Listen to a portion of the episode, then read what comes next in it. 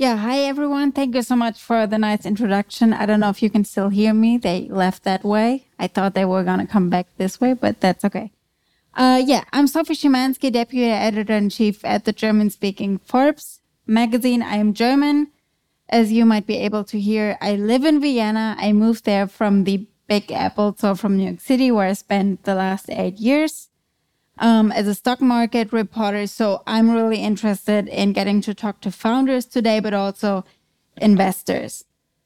And uh, I got a feeling that we're going to get to know each other quite well because I'm going to be hosting the entire evening. I am not wearing my glasses, so don't be mad if I don't recognize you later in, in the break. I had to take them off. I'm doing it without glasses now, which is going to be exciting. But uh, I would like to introduce my first guest, um, Christian, if you want to join me. Thank you so much for taking the time, Christian. Yeah, thanks a lot for having me. Of course. So, Christian, you are founding partner at Cherry Ventures. And I don't know if you knew that. You've been there for 10 years and 10 months, which is kind of cool. Yeah, that is uh, cool. I, I noticed today. Um, before that, you were, among other things, CMO at Zalando.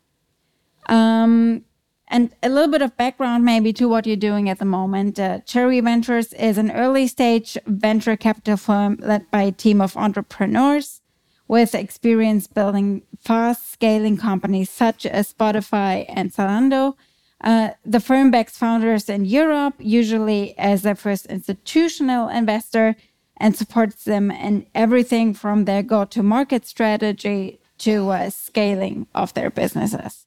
Um, so, a lot of experience, a lot of different uh, facets. And uh, I first want to quote something you say about what you do yourself uh, founders first, investors second, which I think is um, a very bold thing to say coming from someone who is an investor.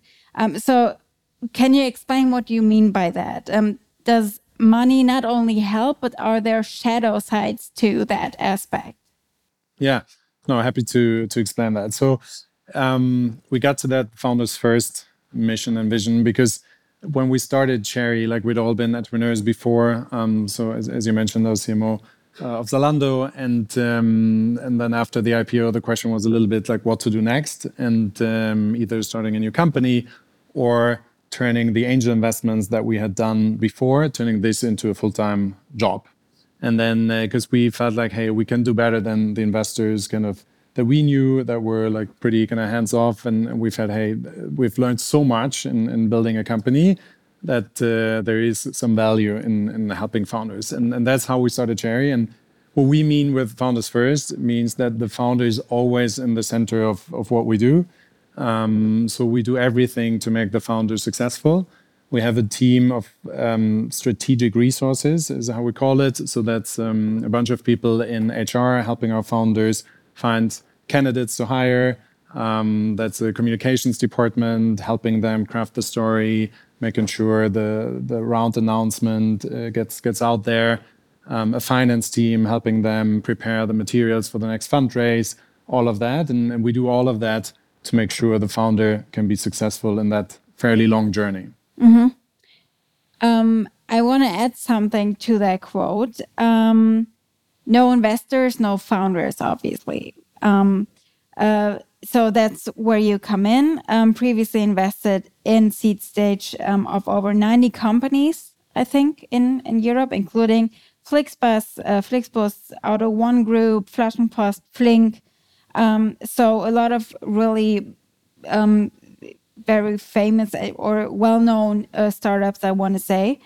Um, a lot of companies um, that we appreciate, but very different sectors also. Um, I don't know if you agree. Uh, but what did they all have in common for you? Like, what kind of gave you the spark of deciding, yes, we're going to be in? Yeah. Look, so we are a generalist fund. That means we invest in in a bunch of different sectors. as long as there is a, tech component. That's obviously one requirement. I think what all of these uh, companies have in common is that they had amazing uh, founder teams, and uh, and that's especially at seed stage because there's usually not so much there that you can look at. It's usually a team of something between one to four founders on average, and um, and an idea. And this can be a PowerPoint presentation uh, or sometimes even a word write up, and that's it. Uh, so what you need to look out for is is this a super strong team that can build a company over many years with all the ups and downs that you have to go through, and especially the downs are obviously the, the, the tricky part of that journey. So all of these companies have in common that the founders are extremely strong, extremely passionate, hustling, going through all the difficult phases, and I think that's what what, what unites all of them. Mm-hmm. How do you test that, especially in these early stages when numbers might not be proof yet of if it's working or not. Yeah. yeah, absolutely. So in these early stages, I think the only numbers you can look at is is market size, uh, and and that's obviously one of the important criteria. Is the market big enough? So can you build uh, a billion dollar company? That's kind of what all VCs want to see because that helps our fund uh, logic um, to to work out in the end. So the potential. Exactly. Yeah. So is the is the potential big enough? But then most importantly, like how are the founders? Yeah? So how do how did they get to that topic or to this business model that they're doing? Yeah? Was this just because they felt, hey, this is an easy way to make money? That's actually not the best uh, best start.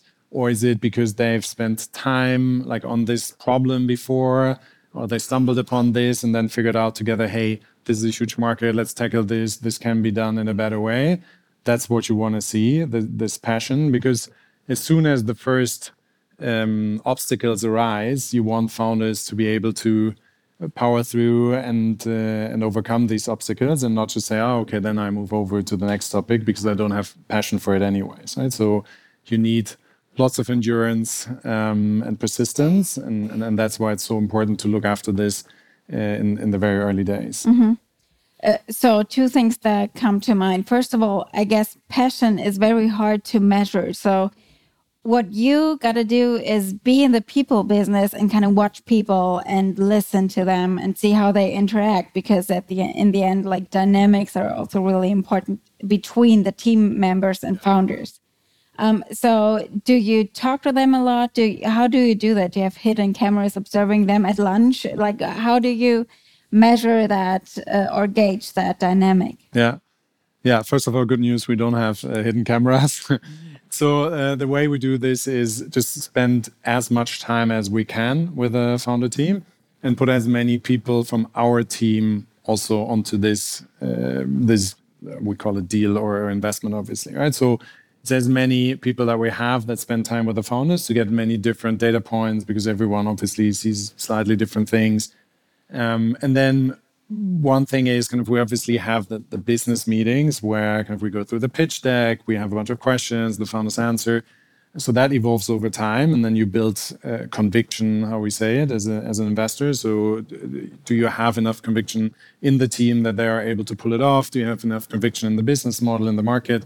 And so on. And then also we try to meet the team in kind of social environments, right? So for lunch, for dinner, to see how they interact. Um, as you said, obviously that's important. So is it one founder always talking, or kind of how do they split? Is it very clear how they split? Um, do they get into a fight in front of us, which would obviously not be uh, ideal?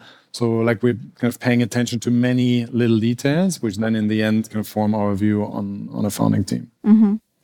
We talked about potential already. So, in that moment, um, especially when it comes to kind of facing the situation with investors or potential investors, um, they might be um, nervous or um, not really in a place where they can act in a in a very um, rational way or in the best way possible. So you got to see that someone that a person can grow as well as a founder.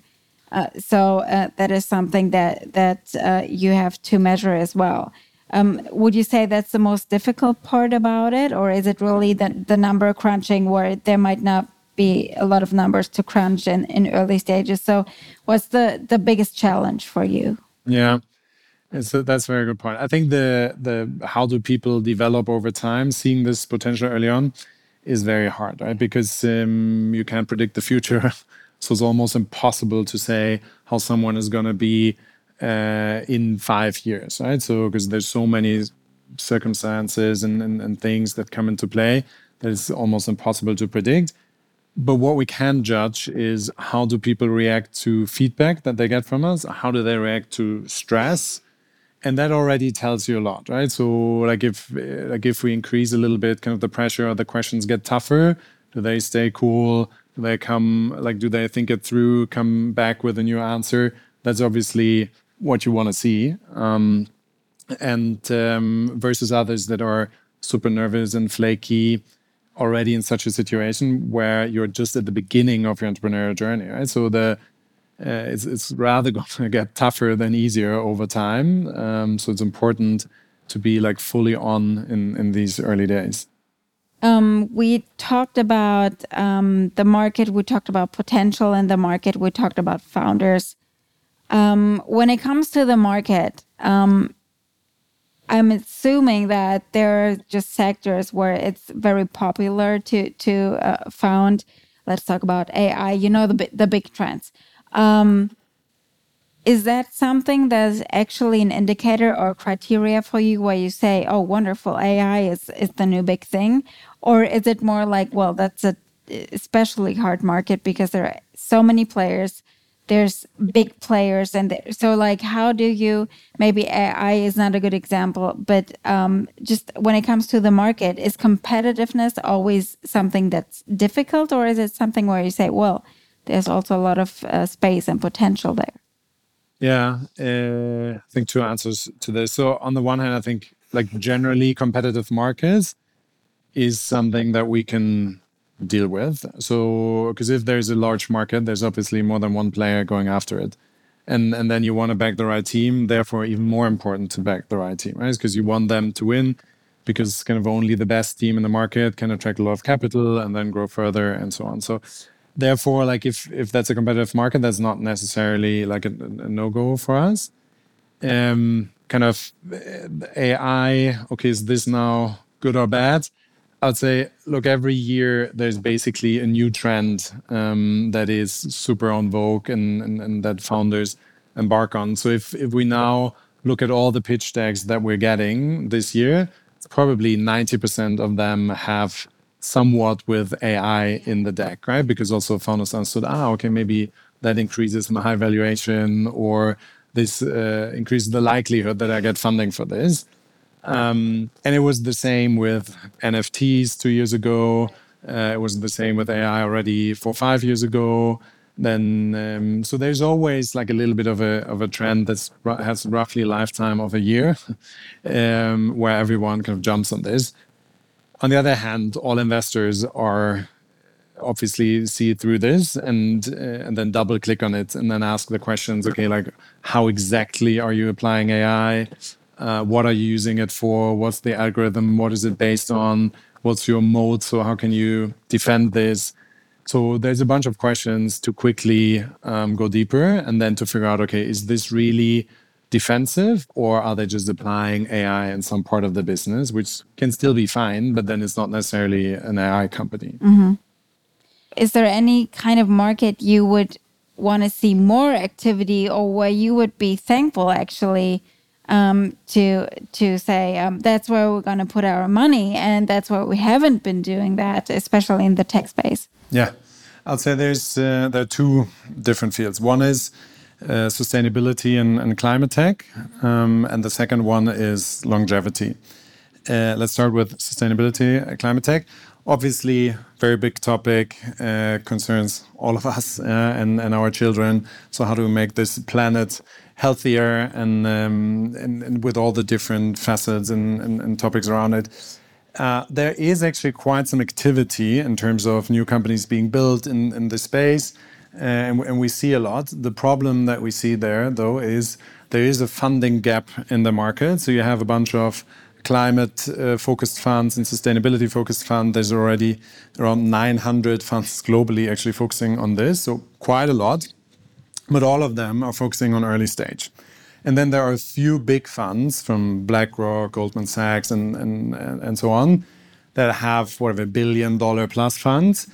Uh, but they would only invest in companies as soon as they are completely proven and then they write a 50 to 100 million check.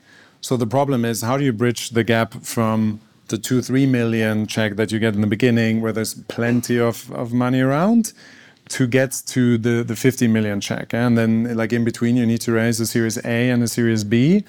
And that seems to be pretty hard because all of the most of these companies have a, a hardware component, which is something that investors don't necessarily like because it bears additional risk. And therefore, it's, it's just very hard to get these companies from early stage to late stage. And, and that is unfortunately currently a, a problem in the market.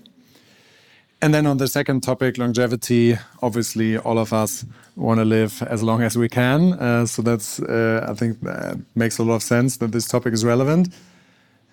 On the other hand, it's also not everything in that space is relevant for tech investors and VCs because it can quickly go more into the medical part, which is then out of scope for, for us and, and for most other VCs because and it's a completely different risk profile, completely different territory that we would not touch because we don't have the experience and, and know-how for that. But I think it's an extremely exciting space where we'll we'll see lots of innovation. Are you a startup founder or a sales leader Looking to supercharge your business growth? Join HubSpot for Startups and get access to industry experts, free masterclasses, startup toolkits, and up to 90% of the HubSpot CRM Growth Suite. Unlock everything you need to increase leads, accelerate sales, and streamline your customer service. Head to hubspot.com/startups as mentioned in our show notes and get ready to scale your business with HubSpot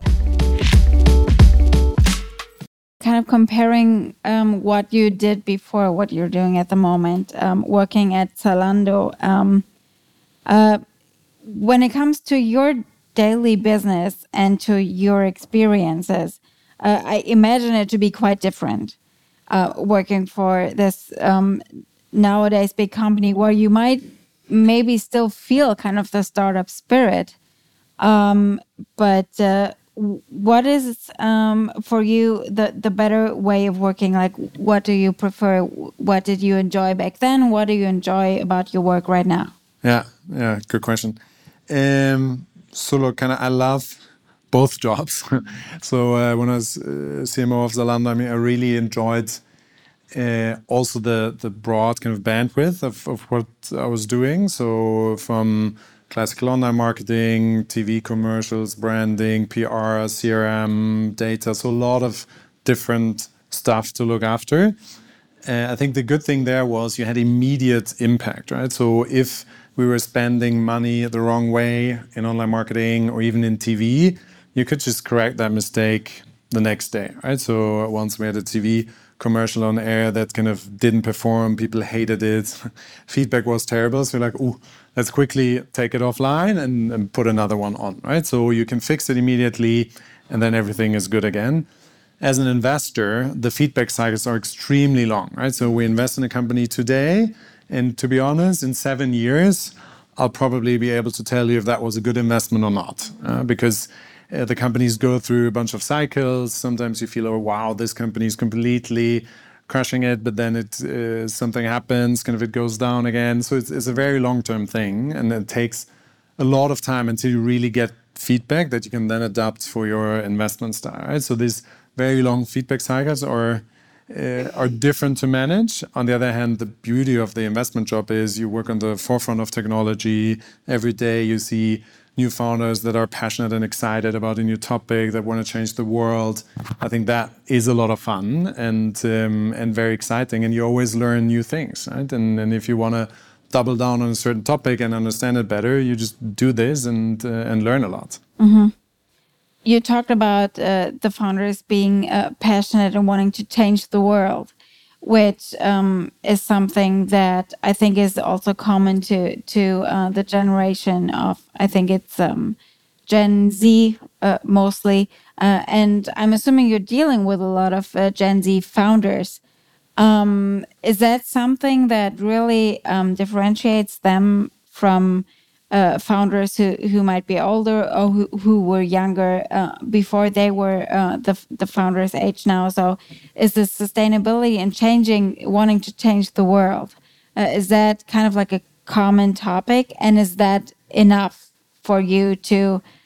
really hear oh yes they're passionate about their they're wanting to do wanting to change the world is um, a big yeah. motivation behind something yeah look i'd say if um, if you compare the the levels of passion uh, among all the founders i'd say they're roughly the same right so an, an older founder that started the company 10 years ago also had massive passion for kind of what they're doing. So I'd say that is roughly the same. I think what what has changed quite a bit in at, at Gen Z, I think they really do care much much more about the planet, about kind of making this a better world than where the other founders, I mean, they cared about kind of their business and, and cracking that problem and, and, and building a very good and sustainable company in that space versus the Gen Z founders. I think they're a little more conscious about the, the planet and always think about it and it always comes up in the board meetings um, when you you look at um, the founders uh, nowadays and then maybe back then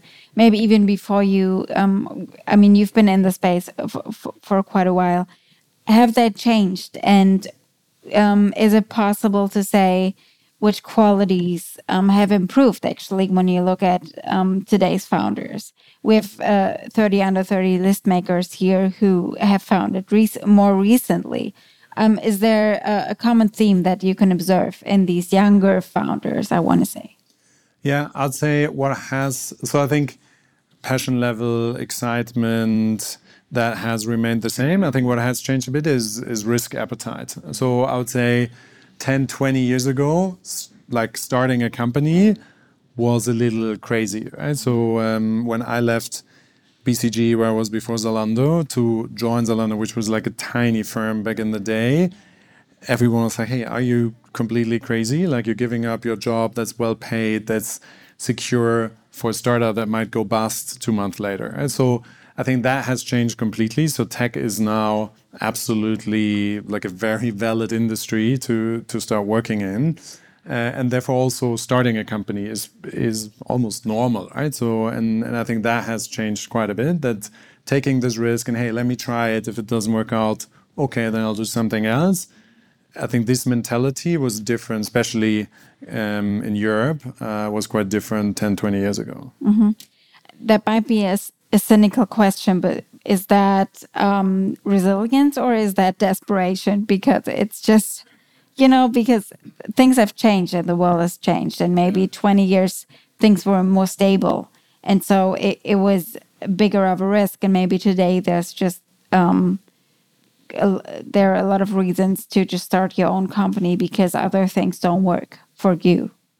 Yeah, but I would say kind of the the founders um, that's that's kind of there to start a company and that, that are passionate about it. I think they all do it for the right motivation, and they usually also have alternatives. Right? I think they they just say, look, this is what I love to do and what is most exciting for me, and I rather leave the the well paid job behind. I think what you sometimes see in the hype markets, as we had it two years ago, is what we call tourist founders. So that suddenly people that have been two years in banking and consulting, they feel like, oh wow, now it's it seems an amazing opportunity to start a company to make money quickly, and then they start building a company.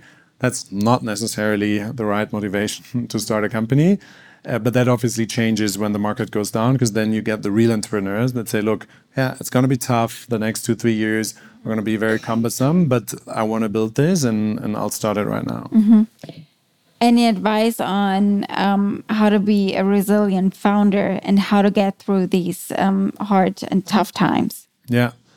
Look, I think what's what's important is always have your vision and, and, and north star in mind, especially also in these difficult days, right? Because it's um, yeah, it is tough, right? Let's say your biggest, if it's a B two B company, like your biggest clients suddenly quit with you, and, uh, and your revenue drops and then maybe two of your C level uh, uh, hires either didn't work out or leave the company, and you feel like, oh, oh my god, like the the world is falling apart, my company is dead, then maybe fundraising didn't work out as planned. So there are many, many tricky situations that you're in. But I think if you then take a step back, breathe through, sleep at night, and then think about, hey, what is it actually that I want to do?